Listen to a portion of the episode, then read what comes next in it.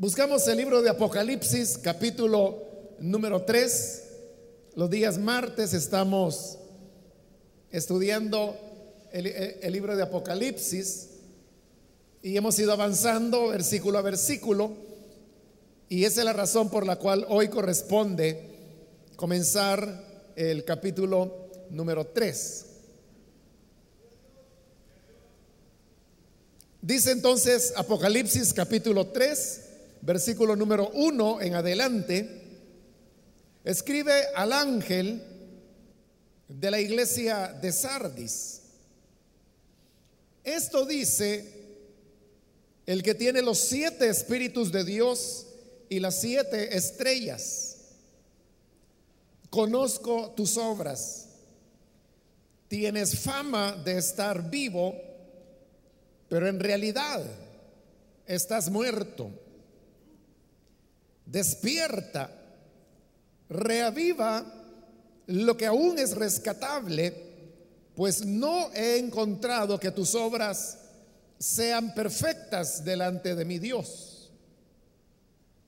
Así que recuerda lo que has recibido y oído, obedécelo y arrepiéntete.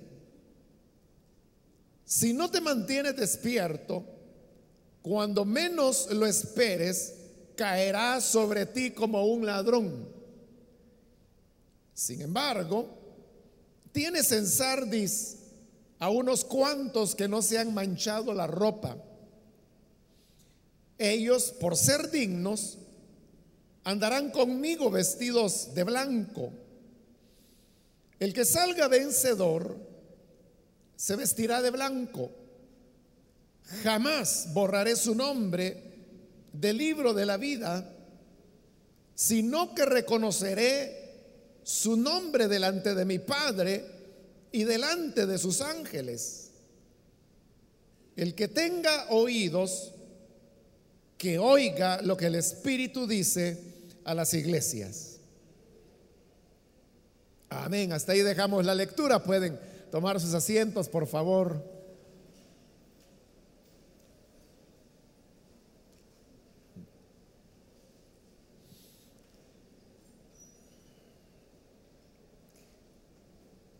Hermanos, de acuerdo a la lectura que acabamos de tener, pues es obvio que corresponde en esta oportunidad reflexionar en la carta que fue enviada a la iglesia de Sardis. Sardis era una ciudad importante y también que era muy antigua. En el momento en que la carta es enviada, Sardis tenía 1200 años de haber sido fundada.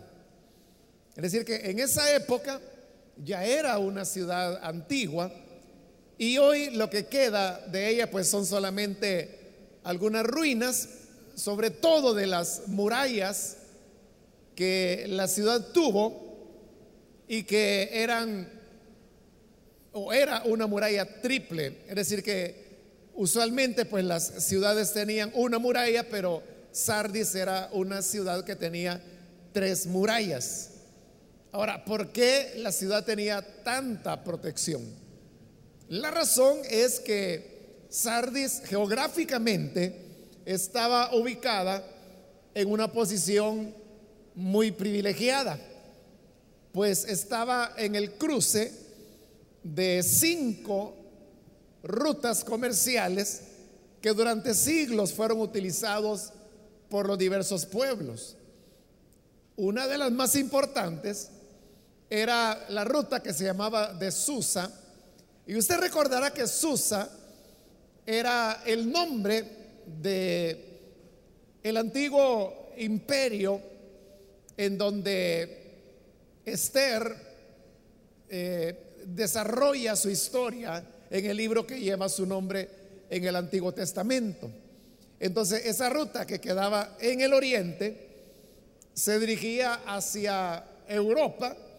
Y como recuerde que estas siete iglesias estaban ubicadas en la provincia de Asia, no el continente asiático que conocemos hoy, sino que la provincia de Asia que quedaba en lo que hoy es Turquía. Y Turquía es un país que queda en la frontera entre Europa y Asia. Por eso es que cuando le conviene, Turquía se presenta como un país asiático. Y cuando le conviene, también se presenta como un país europeo.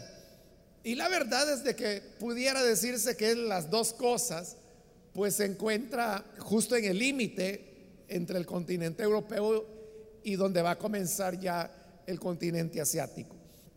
Entonces Sardis estaba sobre esa ruta comercial y otras cuatro más adicionales. Esto hacía que el intercambio comercial en la ciudad fuera muy fuerte y eso la había convertido en una ciudad muy rica. Y usted sabe que donde quiera que hay riquezas, habrá guerra, porque las guerras siempre se originan en disputas por intereses económicos. Y eso es lo que conllevó a que Sardis se construyera eh, en lo alto de un risco, podríamos decir, que prácticamente era perpendicular, o sea, eh, no se podía subir ahí. Y además de eso también estaba protegida por esa triple muralla de la cual hacía referencia hace un momento y que le digo que hasta el día de hoy sobreviven las ruinas de lo que fue esa muralla triple. En realidad, para la época en que esta carta fue escrita, Sardis había comenzado a decaer a causa de que Pérgamo era una ciudad que había comenzado a despuntar económicamente, como lo mencionamos cuando pasamos estudiando por esa carta en el capítulo anterior. No obstante, Sardis continuaba siendo una ciudad importante y que además de eso tenía mucho recurso económico. Y eso nos podría llevar a pensar que la iglesia de Sardis eh, por ser los vecinos de la ciudad, personas adineradas que se dedicaban sobre todo al comercio, pues consecuentemente la iglesia estaba formada por personas que tenían cierta solvencia económica y que le permitían a la iglesia tener una, una imagen de, prosperidad, de ciertas facilidades eh, financieras que provenían del tipo de miembros que tenían. Entonces, en esta ciudad es donde se encuentra la iglesia a la cual el Señor le escribe. Y cuando le escribe, como ha sido en todas las otras cartas anteriores, el Señor se presenta a sí mismo tomando algunos de los elementos con los cuales se les describió en el capítulo 1 de este libro. Entonces dice el versículo 1, esto dice el que tiene los siete espíritus de Dios y las siete estrellas. Es decir, que el Señor se presenta tomando dos elementos que, como digo, vimos en el capítulo 1. Primero que Él tiene los siete espíritus de Dios, que en la visión del capítulo 1 estaba representado por las siete lámparas que estaban eh, en la presencia del Señor. Y luego también habla que Él es el que tiene las siete estrellas, que vimos en su momento que se refería a los ministros del Evangelio que estaban al frente precisamente de las siete iglesias también. Ahora, cuando el Señor se presenta de alguna manera, siempre lo hace relacionado con el tema que Él va a desarrollar en la carta. Y el tema aquí es, en una frase fuerte, podríamos decir, el Señor lo dice, tú tienes fama de estar vivo, pero estás muerto. Entonces, el problema de la iglesia de Sardis es que era una iglesia muerta. Obviamente muerta espiritualmente. Y ante la muerte, ¿qué remedio puede uno anteponer? ¿Qué salida se puede proponer? Cuando una persona ha muerto, ¿qué opciones hay? Bueno, la única es proceder al funeral, ¿verdad? Pero aparte de eso, ¿qué más se puede hacer con una persona que ha muerto? Uno no puede decir llevémoslo a tal hospital, llevémoslo a, a tal médico. Esta es la única opción que hay. Cuando hay muerte, es el Espíritu de Dios. Porque el Espíritu de Dios es Dios mismo. Y por ser Dios, Él es capaz de generar vida donde solamente hay muerte. Y una ilustración muy clara de eso es el capítulo 37 de el profeta Ezequiel, el famoso capítulo que habla del valle de los huesos secos. Que el profeta he llevado a este valle y dice que lo ve cubierto de huesos humanos y que los huesos, dice, estaban secos, muy secos. Entonces Dios le habla a Ezequiel para hacerle una pregunta. ¿Vivirán estos huesos? Y ante esa pregunta, humanamente, ¿qué puede uno responder? Ahí está el valle lleno de huesos humanos, secos ya muy secos. ¿Podrán vivir desde el punto de vista del hombre? La respuesta es, tal vez vivieron hace que van a vivir ya no. Pero como Ezequiel sabía que si Dios le preguntaba era por algo, entonces él simplemente dice, tú lo sabes, Señor. O sea, yo no puedo responder, pero si viven o podrán vivir o no, eso tú lo sabes. Entonces es cuando le dice que él debe clamar al Espíritu para que venga sobre los huesos. Y entonces Ezequiel lo hace, pero note, es el Espíritu de Dios. Y cuando el Espíritu de Dios llega, es un proceso que primero los huesos se juntan, les nace tendones, músculo, piel, pero no tienen vida. Y luego le dice que tiene que hablarles para que cobren vida y cobran vida y se ponen en pie y se convierte en un gran ejército. Pero ese milagro es hecho por el Espíritu de Dios. Entonces, ese pasaje le decía, es una ilustración de cómo el Espíritu de Dios sí puede dar vida donde hay muerte. Y como el problema de la iglesia de Sardis es que era una iglesia que había muerto entonces el Señor se presenta, yo soy el que tiene los siete espíritus de Dios. Que en el capítulo 1 ya dijimos, no es que hayan siete espíritus santos, sino que habla de la plenitud del espíritu, es decir, es como que si Jesús dijera, yo tengo la totalidad del Espíritu Santo. Por lo tanto, si la totalidad, la plenitud del Espíritu Santo mora en Jesús, entonces en Él reside el poder para dar vida a lo, muerto. Y cuando dice que es el que tiene las siete estrellas, se refiere a la cercanía, a la intimidad que Dios tiene con las iglesias y que Él conoce perfectamente la condición real de cada una de las iglesias. Y eso es lo que les dice a continuación. Conozco tus obras.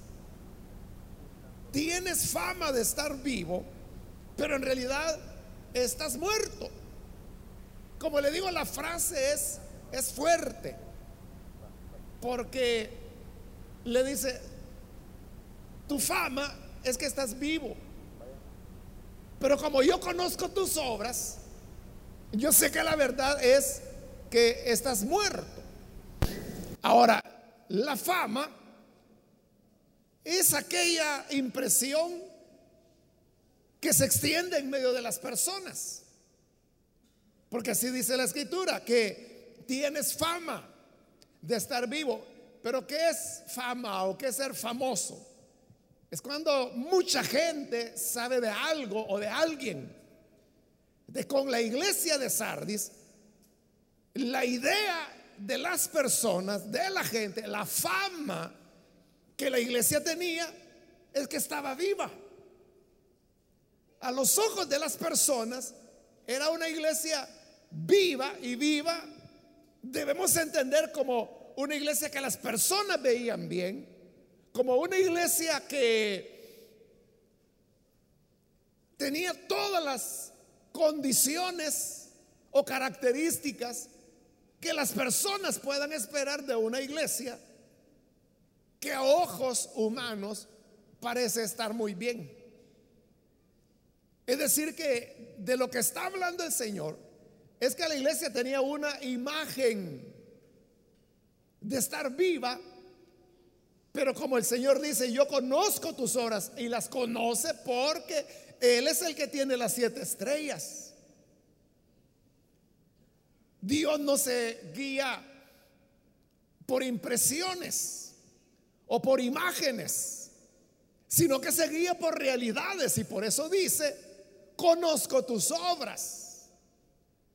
Y después de examinar esas obras, el Señor llega a la conclusión y le dice, la realidad es que estás muerto. Pero la fama es que la iglesia estaba viva. Pero digo porque era solo una cuestión de imagen.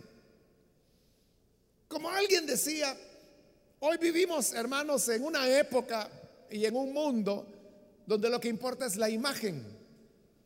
De las personas se preocupan más por la imagen que por la realidad de las cosas. Usted puede ver algún candidato político, por ejemplo, ¿qué es lo que la gente ve más? Eh, la imagen. Entonces dice, no, este me parece, el otro fulano no me parece, este es muy gordo o aquel es muy delgado, este es muy feo. Y en eso la gente basa su, su experiencia, pero las personas pocas veces reparan en lo que el candidato está diciendo. O cuál es peor, ¿verdad? El programa de gobierno, porque el programa de gobierno normalmente es un libro. Y por eso es que los candidatos muy poco lo distribuyen, porque saben que la gente ni lo va a leer ni les interesa. Lo que les importa es la imagen. Pero no solamente es en el campo de la política, sino que uno puede hallar imágenes en el mundo artístico, imágenes de empresas, imágenes de productos. Una buena imagen en una caja de determinado producto le permite al comerciante ponerle el doble o el triple de precio. Y la gente lo va a pagar. Aunque sea exactamente lo mismo que otro producto que vale tres veces menos. Pero como lo que importa es la imagen. Entonces la gente se deja guiar por la imagen y dice, esto, este ha de ser mejor. Pero simplemente se está dejando llevar por la imagen. Entonces, como vivimos en un mundo de imagen, también en el ámbito de las iglesias, muchas personas se dejan guiar por el tema de, de la imagen. Entonces pueden decir, ah, es que tal iglesia tiene tales programas, hace tales cosas, tiene estos ministerios, tiene un bonito parqueo, tienen iluminación, pero todo eso nada tiene que ver con la vida espiritual. Todo tiene que ver con cuestión de imágenes. Hace poco hablaba yo, la semana pasada creo que fue, o antepasada, con un pastor, que él no está acá en, el país, sino que está en otra ciudad. Es una iglesia que apenas está comenzando. Él tiene como tres meses de haber iniciado. Y yo le decía, hermano, ¿cómo le va? Ahí donde él está trabajando. Ah, está difícil, me dijo. ¿Y por qué? Le dije yo, ah, es que fíjese que allá me dice, refiriéndose a ese país, ¿verdad? Hay una iglesia que está de moda, me dijo. Y fíjese que cuando ellos llegan, me dice, a una ciudad, entonces van con todo. Y él me contaba que, por ejemplo, en esa ciudad, que donde él está, pues, iniciando una obra, eh, él me dice, fíjese que llegaron y buscaron un centro comercial de lo mejor que había en la ciudad, lo rentaron con su parqueo y arreglaron el local, le pusieron aire acondicionado, lo alfombraron, trajeron a un buen predicador y han llevado cantantes cada domingo.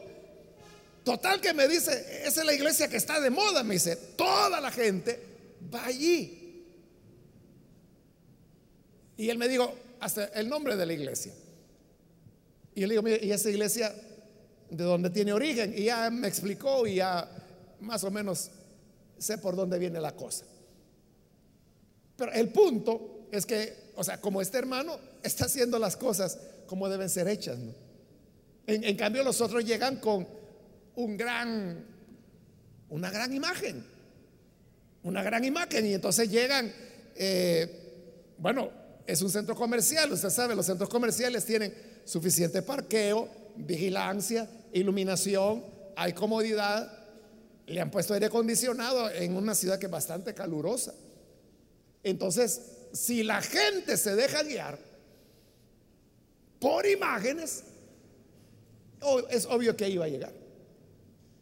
Y entonces comienza a cobrarse la fama. Y la fama dice, esta es la iglesia mera mera. Esta iglesia sí que es buena. Esta iglesia sí que es bonita. Y ahí va la gente basándose sobre la cuestión de la imagen. Y la fama comienza a generarse. Y la fama dice, vive, está vivo, tiene vida. Pero es la gente quien la dice. Y la gente casi nunca tiene criterios. Casi siempre se dejan guiar por la imagen solamente.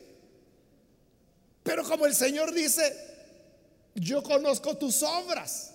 Es decir, que el punto decisivo no es la imagen, no es la fama que una iglesia pueda tener. El punto determinante es las obras, cuál es la vivencia, la conducta, el accionar de comportamiento que esa determinada iglesia pueda tener. Y ahí es donde se dan las grandes contradicciones. Contradicción porque mientras la fama decía, está vivo, está vivo, Jesús decía, está muerto, está muerto. Pero ¿sabe cuál es el peor mal en todo esto? Cuando la iglesia se cree lo que la fama dice. Porque si la gente decía, Sardis es una iglesia viva, pero Sardis decía, Señor, ten misericordia que no somos lo que deberíamos ser no, hay mayor problema. O sea, la gente está engañada, pero la iglesia no. El problema es cuando la iglesia se traga el engaño. Y eso es lo que pasaba con Sardis. Y es que Sardis se la creyó, que estaba vivo. Se creyó la fama que se había labrado. Y entonces viene el Señor. Y para ellos debió haber sido como una baldada de agua fría. Cuando el Señor les dice, la fama dice que estás vivo, pero yo que conozco tus obras, sé que estás muerto. Esa era la realidad. La iglesia misma creía que tenía la vida. y por eso le digo, ese es el peor problema. Cuando las personas comienzan a creer cosas que no son verdaderas. Por eso es que Pablo era muy cuidadoso y él decía, yo decía, en muy poco tengo el ser juzgado por otras personas. Podían juzgarlo mal, podían juzgarlo bien, pero él decía, para mí eso no me importa. Para mí eso no tiene valor. Es más, decía Pablo, ni yo me juzgo a mí mismo, no voy a ser que me equivoque, decía Pablo. Pero quien me juzga es el Señor. Esa tiene que ser, hermanos, nuestra actitud también. Que, que la fama puede decir lo que quiera decir. Pero lo que importa es lo que Dios tiene que decir. A los hombres les gusta oír lo que la fama dice. A las iglesias les gusta creer lo que la fama dice principalmente cuando esa fama le favorece. Pero en realidad eso no tiene importancia. Al contrario, puede ser un peligro. Porque creyendo que todo está bien, no advierte el peligro en que se encuentra, que es de muerte. Por eso hay que ser cuidadosos, hermanos, porque usted sabe que hay iglesias famosas que cobran fama en determinado momento. Como que siempre hay una iglesia del momento, ¿verdad? Y la gente dice, este predicador es el del momento. Esta iglesia es la del momento. Pero es eso exactamente, es un momento. No es una permanencia en el tiempo. No son ministerios perdurables. No son iglesias que uno puede decir, hace poco un hermano también de otro país me escribía y me decía, mire, el edificio que utilizamos, me dice, tiene 125 años. Y fue construido ya como iglesia por una, bueno, los primeros misioneros que llegaron a ese país. Y, y todavía lo estamos usando, me decía. Pero ahí estamos hablando de una iglesia que ha permanecido por más de un siglo. Pero usted sabe que hay iglesias que surgieron hace 10 años o 15 años y ahora son nada. Ahora son bodegones vacíos. Porque es cuestión de un momento. Entonces, como la fama le decía, si yo le dijera, mire, ¿Quiénes son los predicadores de fama ahorita? Se le vienen a usted nombres. ¿Cuáles son las iglesias de fama en este momento? Se le vienen nombres. Cuidado ahí. Cuidado. Ahora, no quiero decir con eso, hermano, que todas las iglesias que tengan una fama no sirven. No quiero decir que todos los ministros del Evangelio que de alguna manera tienen algún reconocimiento, todos están muertos. No estoy diciendo eso. Porque si en algún momento se juntaran los dos elementos, es decir, que hay verdadera vida de Dios, verdadera vivencia del Evangelio, y además de eso hay un reconocimiento, enhorabuena, es que eso es lo que Jesús dijo que era lo que había que buscar. Él dijo, muestren sus buenas obras para que los hombres las vean el Señor no solo quiere que seamos buenos, quiere que la gente sepa que somos buenos. Entonces, si las dos cosas se unen, gloria sea a Dios. El problema es que cuando lo único que hay es imagen, pero la realidad, las obras que dice el Señor, que yo las conozco, son de muerte. son de muerte. Ahí donde se necesita tener verdadero discernimiento espiritual. ¿Por qué las personas escogen las iglesias que escogen? Algunos dirán, ah, porque me queda cerca. Y ese es criterio, o sea que si el salón del reino le queda más cerca, ahí va a ir.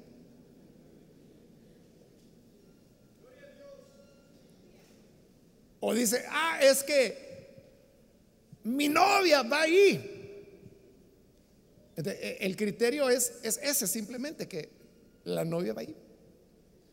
Ya le he contado que algunas veces la gente me escribe planteándome problemas de ellos, personales, de sus hogares o de ellos.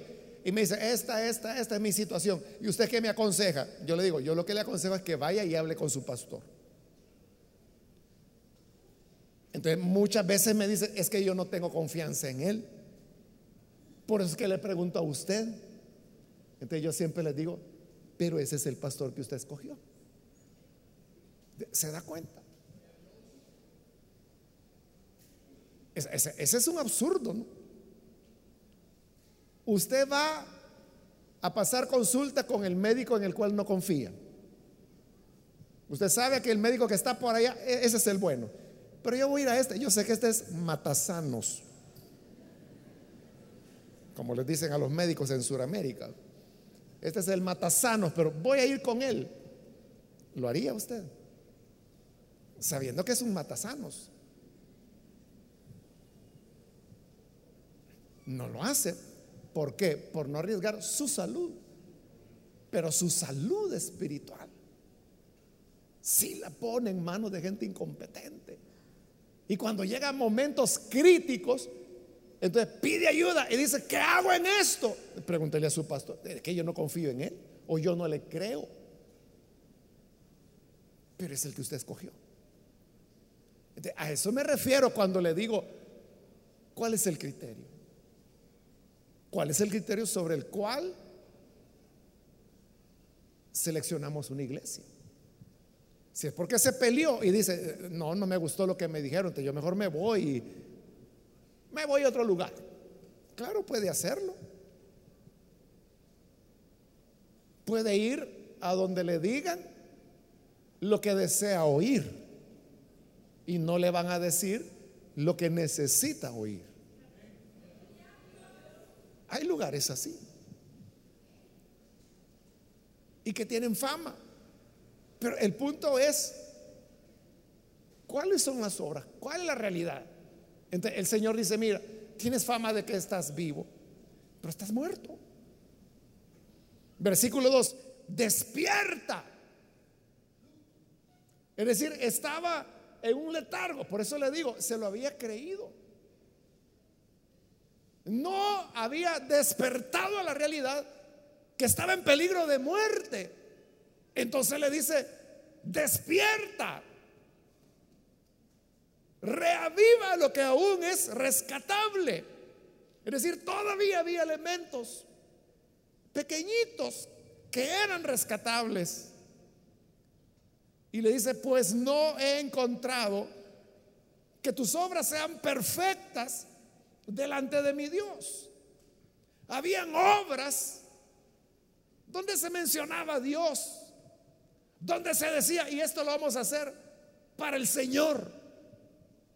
Y hablaban de Dios. Pero no eran obras como el Señor las quiere.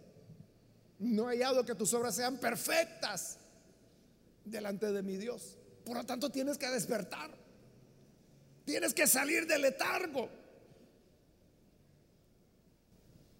Lo peor que puede pasar es que una persona no esté advertida o no sepa lo que le puede ocurrir o lo que ya le está ocurriendo. Es igual que hay personas que se sienten mal de salud y uno le dice, mire, ¿por qué no va donde el médico? No, es que yo sé que estoy mal. Por eso no voy, porque el médico me va a decir que estoy enfermo. Pues si enfermo ya está. Pero es como querer cerrar los ojos, como que con que el médico no le diga que tiene a saber qué, cree que con eso se va a sentir mejor y va a mejorar. Y es todo lo contrario. Entonces lo que necesitamos es que se nos diga y despertar y, darnos cuenta de que realmente estamos en muerte. Ahora, note este detalle. En las cartas anteriores que hemos visto, que son cuatro las anteriores que hemos visto, el Señor siempre le mencionaba a las iglesias que tenían algún tipo de persecución. Con bastante frecuencia la persecución era de parte de la sinagoga o de lo que el Señor llamaba sinagoga de Satanás. Pero si usted lee la carta a Esmirna, que ya la leímos, pero si quiere leerla despacio, se va a dar cuenta que el Señor no menciona que ellos estén recibiendo ningún tipo de persecución o de ataque. Y eso dice mucho.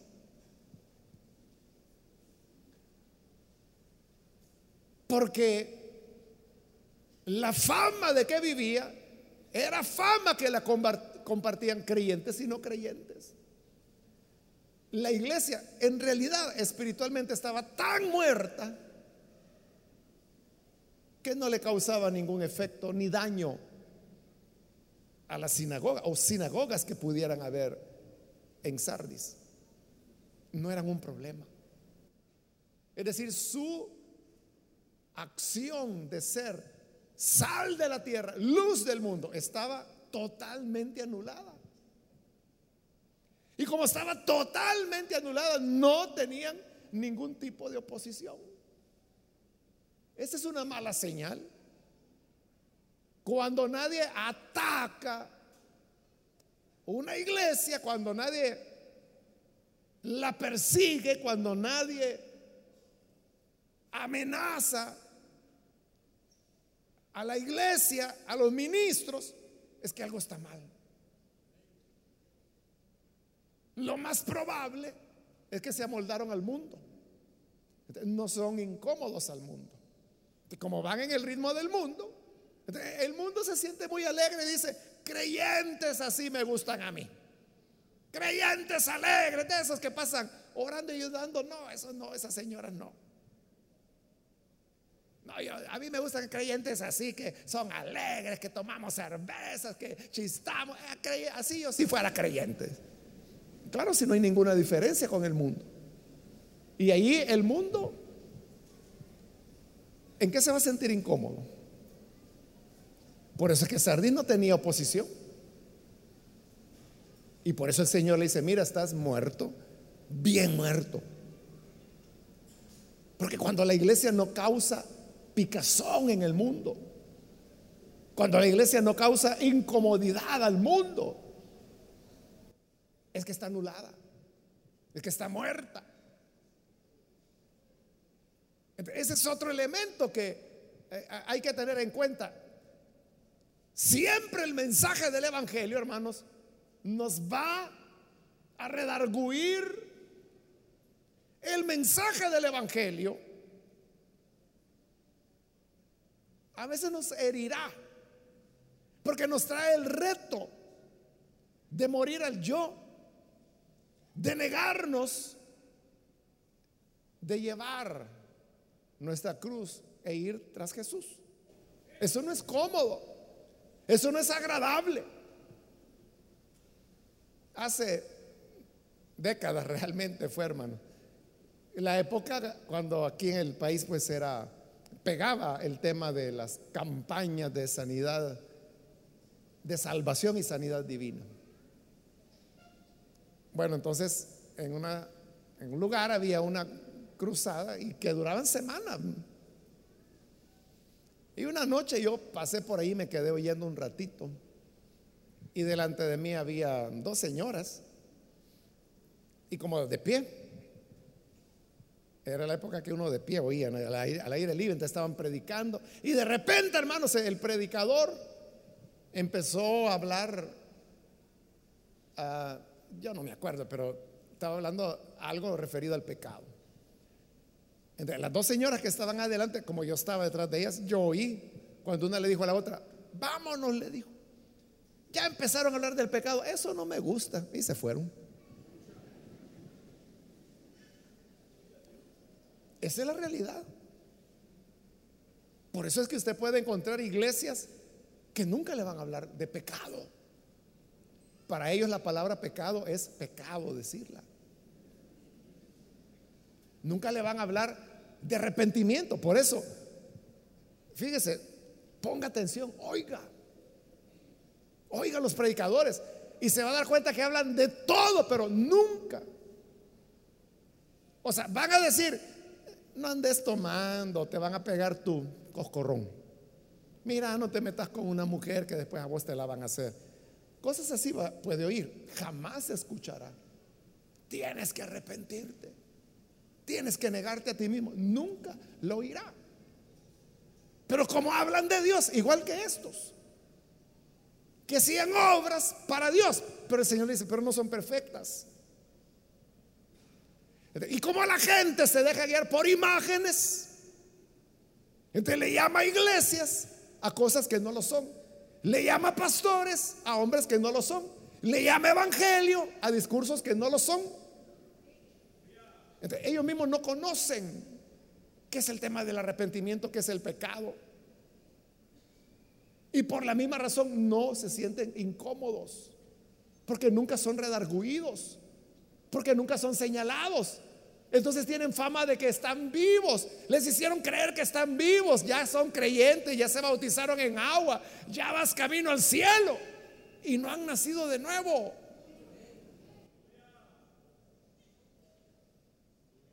Entonces, por eso es que el Señor dice, despierta. Despierta, mira la realidad. Tus obras no son perfectas. Versículo 3, recuerda lo que has recibido y oído, obedécelo y arrepiéntete. Si no te mantienes despierto cuando menos lo espere, caeré sobre ti como un ladrón. El Señor, ahí, ahí no está hablando de, su venida, porque hay pasajes, ¿verdad? Donde él usa la figura de ladrón para hablar de su venida, pero aquí está hablando de juicio. Cuando le dice, caeré sobre ti como un ladrón. Es decir, cuando menos piense, te va a caer una revolcada que no vas a volver por otra. Pero ¿por qué? Porque dice que no obedece y no se arrepiente. No obedece a lo que ha recibido y oído. El Evangelio hay que retenerlo. Hay que oírlo. Pero cuando lo oímos tenemos que obedecerlo. Y obedecerlo necesariamente pasa por el arrepentimiento. Entonces, hermanos, esa vivencia sincera, auténtica del Evangelio es lo que nos mantendrá con vida. Versículo 4 dice, sin embargo, tienes en Sardis a unos cuantos que no se han manchado la ropa. Ellos, por ser dignos, andarán conmigo vestidos de blanco.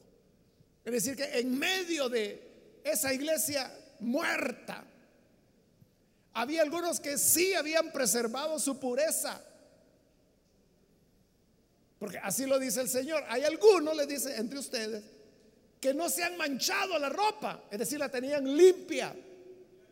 Obviamente está hablando, hermanos, de limpieza moral. Por eso yo le decía, el problema de Esmirna era las obras, la conducta, el comportamiento. Tenía la gran imagen la iglesia.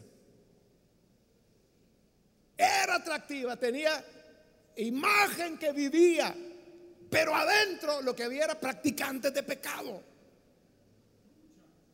que habían manchado sus vestiduras.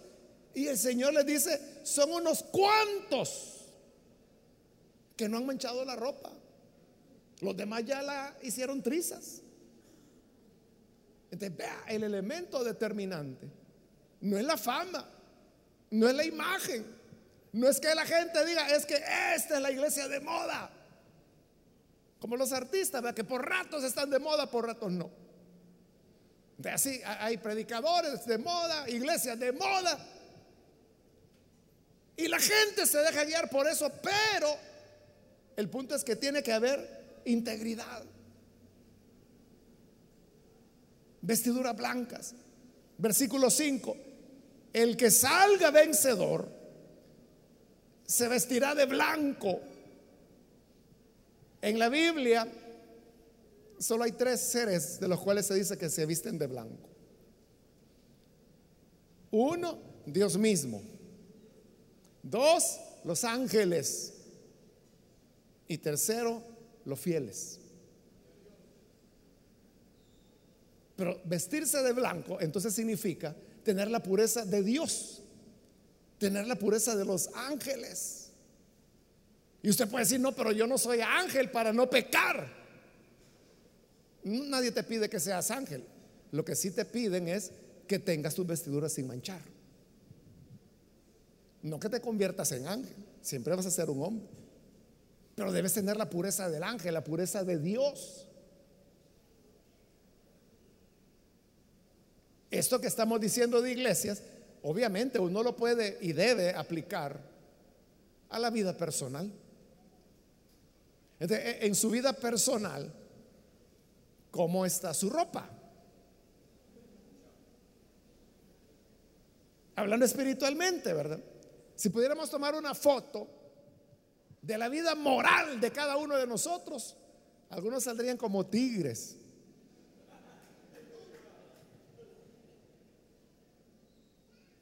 Y quizás la imagen es de, de un gran espiritual, de una gran santa, y resulta que no, que es, que es una leopardo.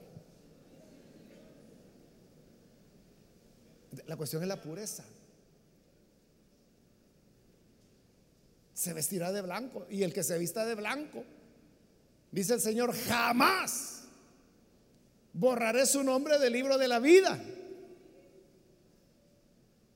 Jamás borraré su nombre del libro de la vida. Y hay gente que dice, entonces allí dice que se puede borrar el nombre del libro de la vida. No, no dice eso. Lo que dice es, jamás borraré su nombre del libro de la vida. Es una doble negación, que no borrará y que no lo hará jamás. Pero vea, es tener el nombre en el libro de la vida. Es decir, tener nombre de vida. Porque al principio dijo, tienes nombre de estar vivo, pero estás muerto. Pero si andas de blanco y te vistes de blanco, tu nombre estará escrito en el libro de los vivos, de los que de verdad tienen vida.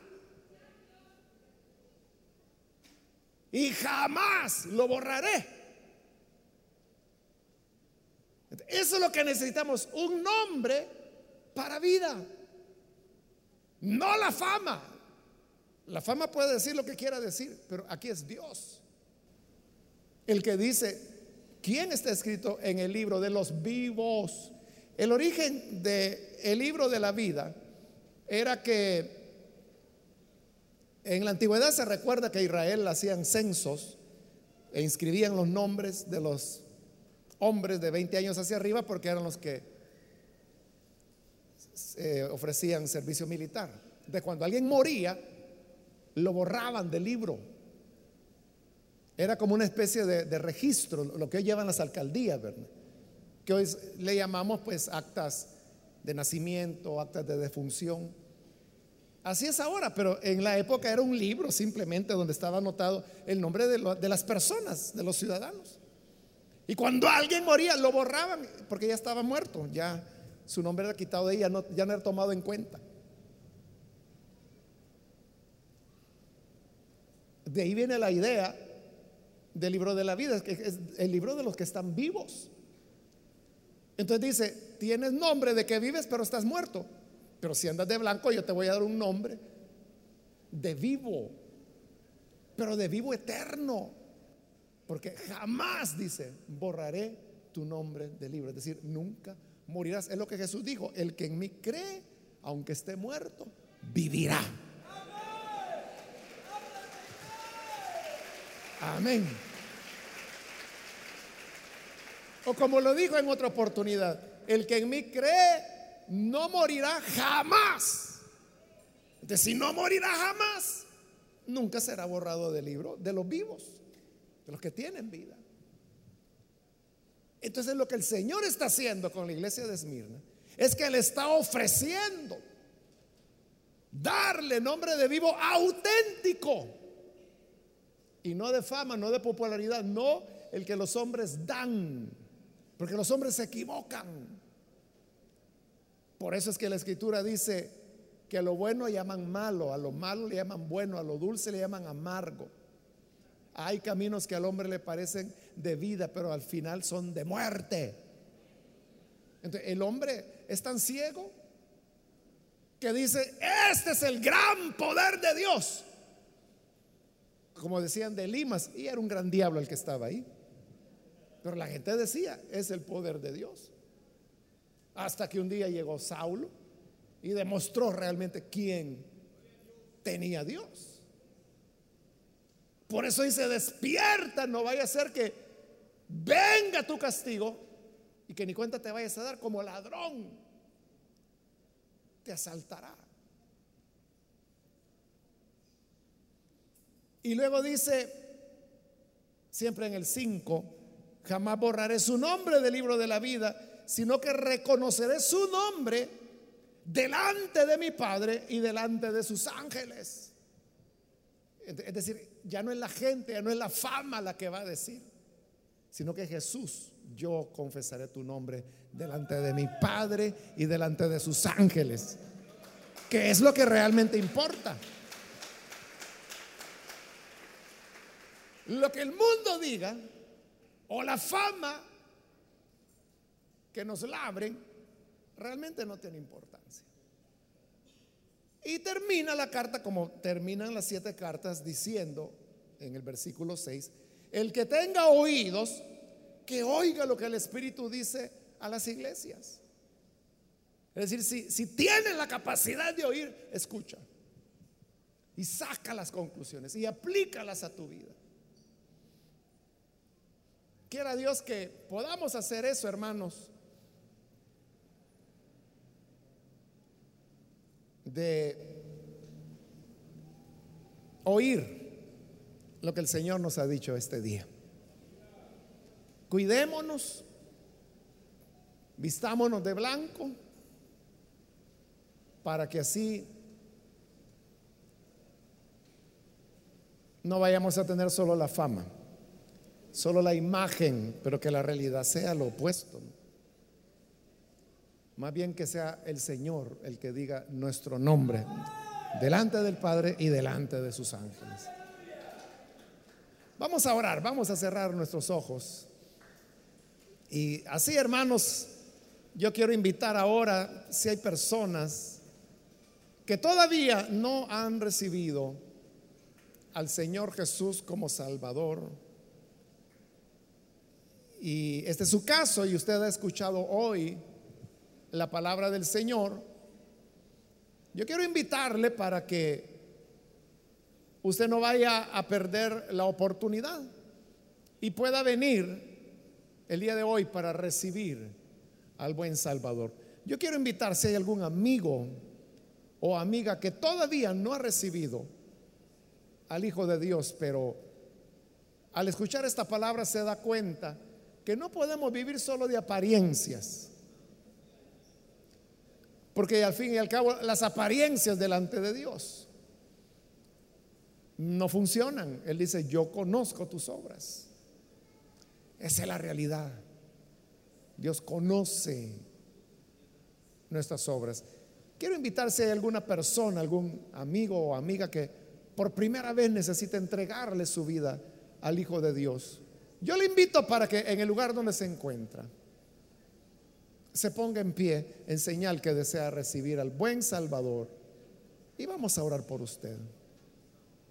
¿Hay alguna persona, algún amigo, alguna amiga que necesita venir, creer en el Señor, en aquel que conoce sus obras?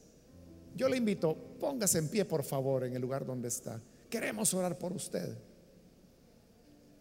Hoy es su oportunidad para que tenga un cambio en su vida, que haya un giro total en su vida de tal manera que no sea solo una apariencia, una imagen, sino que de verdad camine vestido de blanco delante del Señor. Y si es así, dice, tendrás un nombre en el libro de la vida, el cual yo nunca borraré. Y yo diré tu nombre delante del Padre, delante de sus ángeles.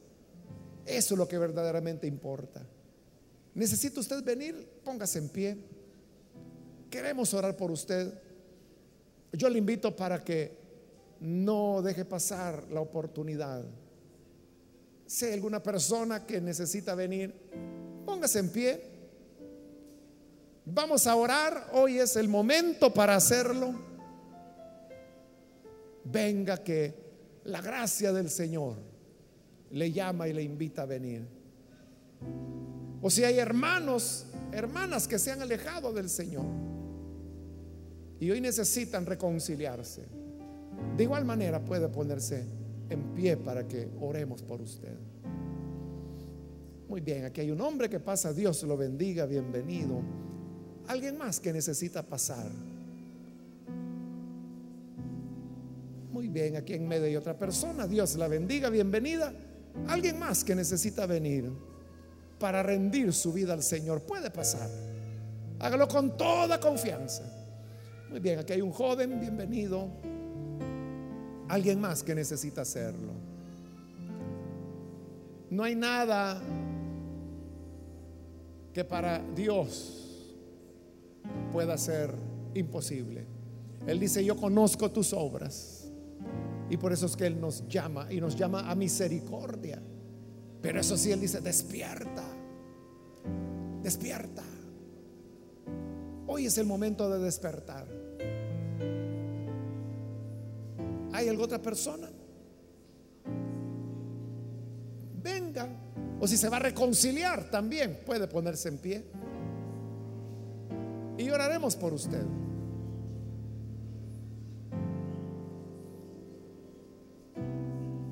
Voy a finalizar la invitación, pero si hay alguna otra persona que necesita venir por primera vez, póngase en pie y aproveche porque esta es ya la última invitación que he hecho y ahora vamos a orar.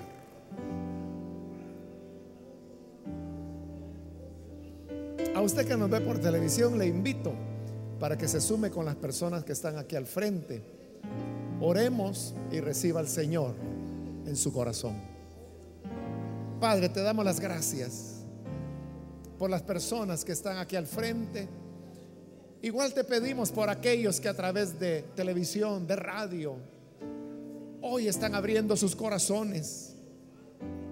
Te ruego, Padre, que hagas una obra de transformación en ellos para cambiarles, para darles, Señor amado, una vida nueva, que puedan alcanzar esa transformación que solamente tú puedes dar.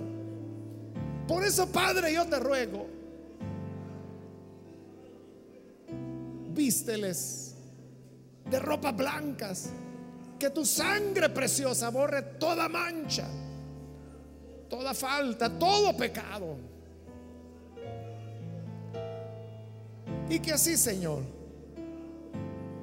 te glorifiques en la vida de cada uno de ellos Guárdales en tus caminos y ayúdanos a todos a vivir auténticamente delante de ti. No apoyándonos en fama o en apariencia o en imágenes, sino que podamos rendirnos totalmente a ti y vivir en auténtica pureza para que nuestras obras sean halladas agradables delante de Dios. Por Jesús nuestro Señor lo pedimos. Amén.